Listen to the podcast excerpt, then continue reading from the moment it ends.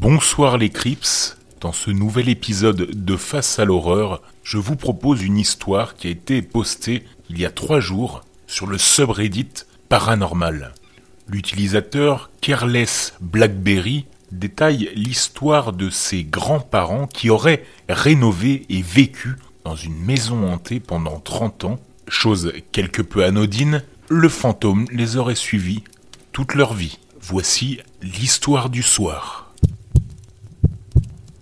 C'est une journée calme au travail aujourd'hui, alors j'ai pensé vous partager une histoire sur le fantôme de la maison de mes grands-parents, dans le Mississippi, et surtout sur comment ce fantôme a suivi mon grand-père jusqu'à son lit de mort. Bon d'abord un peu de contexte sur mes grands-parents. Je les aimais beaucoup mais ils étaient quelque peu problématiques. Mon grand-père était un brillant avocat qui était membre du conseil municipal et qui avait d'innombrables maîtresses et affaires mais il travaillait aussi avec acharnement pour défendre les écoles publiques et les travailleurs privés. Ma grand-mère était vaniteuse et infernale envers ses domestiques et son personnel.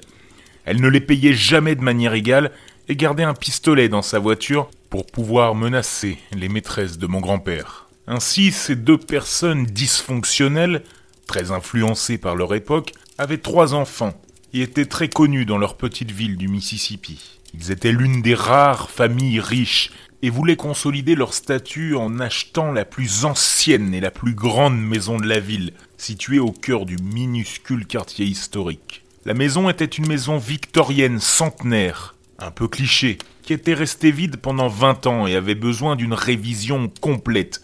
Nouveau toit, nouveaux murs, nouvelle isolation, etc. Mes grands-parents ont acheté la maison et ont vécu dans une location pendant trois ans pendant qu'ils arrachaient l'amiante et vernissaient les planchers de bois, modernisant la cuisine et l'aménagement paysager. Ils ont littéralement dépensé des millions en meubles, tapis et peintures, en attendant que la maison soit terminée. Ils ont emménagé dans la maison en 1973, et la première nuit, ils ont dû appeler la police à deux reprises. Une fois, lorsqu'ils ont entendu des bruits de pas monter les escaliers et s'arrêter devant la porte de leur chambre, et l'autre, lorsque la porte de la cuisine s'est refermée, en claquant, au premier étage, secouant les planches. En gros, il pensait que quelqu'un était entré en douce et avait échappé à la police et rôdait toujours. Cette nuit-là, mon grand-père est resté éveillé toute la nuit, convaincu que quelqu'un se cachait dans la maison. Ces bruits de pas qui montent les escaliers et s'arrêtent devant la porte de leur chambre ont continué à se faire entendre toutes les nuits pendant trois mois. Ma grand-mère a été la première à reconnaître la présence du fantôme. Elle a rapidement appris qu'il n'aimait pas les appareils électriques. Il détestait tout particulièrement son aspirateur. Le long couloir qui traversait le centre de la maison, au premier étage, s'appelait la galerie, et ma grand-mère avait acheté un tapis oriental massif pour remplir l'espace. Il fallait le nettoyer constamment. La prise électrique se trouvait à une extrémité du couloir, et elle branchait l'aspirateur et se mettait à descendre dans la galerie. Elle ne faisait jamais plus d'un mètre cinquante dans le couloir sans que l'aspirateur ne soit coupé, sa prise ayant été arrachée. Elle allait le rebrancher, commençait à passer l'aspirateur et quelques minutes plus tard, la même chose se produisait.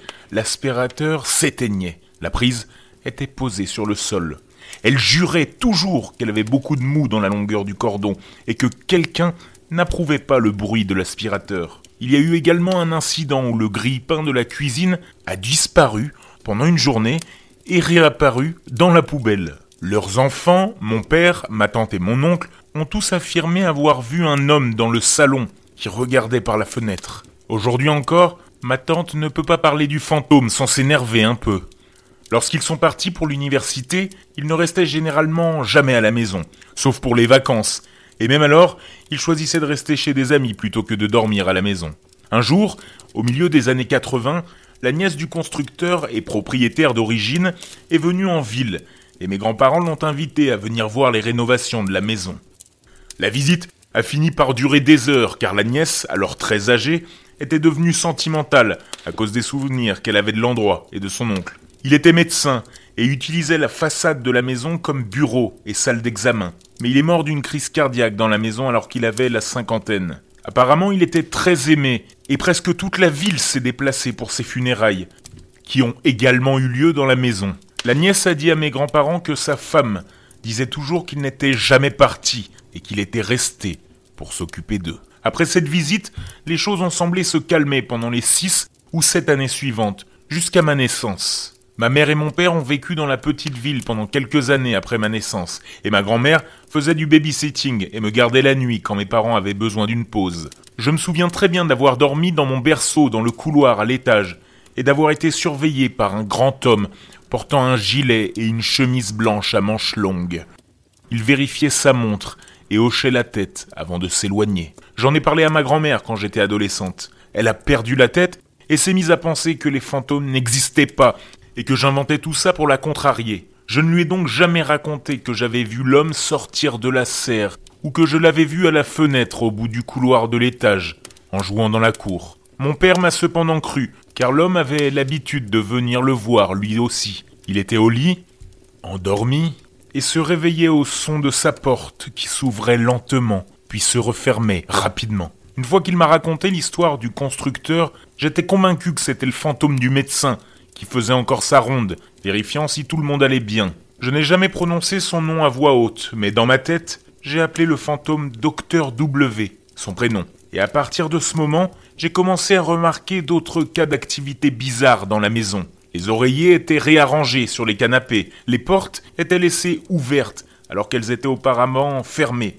et le monde plat montait et descendait, souvent à différents étages de son propre chef. Mais une fois que je suis parti pour l'université, je n'ai plus jamais revu le docteur W. Mes grands-parents ont vendu la maison lorsque mon grand-père a commencé à montrer des signes de démence précoce. Ils ont construit une nouvelle maison à la campagne, où ils pouvaient se promener à l'extérieur sans rencontrer de voitures ou de routes encombrées. La maison qu'ils ont construite était massive, mais légèrement plus petite que l'ancienne maison victorienne. Ils ont emménagé sans problème, mais ont vite compris qu'ils n'étaient pas seuls dans la maison.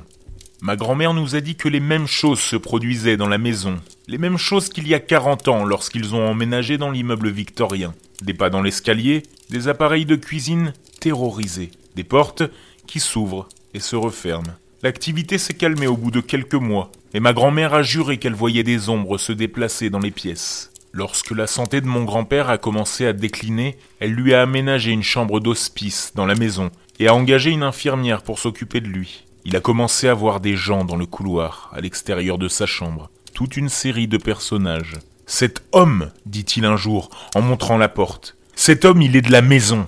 Quelle maison? On lui demandait. Vous savez, disait-il, le docteur. Il voyait aussi sa mère, un homme portant des lunettes démodées, une femme tenant du pain, et sa sœur. Mais c'est le docteur W qui s'attardait devant sa porte, le regardant mourir. Quand il est mort, ma grand-mère a senti que quelqu'un était dans la pièce avec eux, et mon grand-père était très agité. Pas toi, disait-il.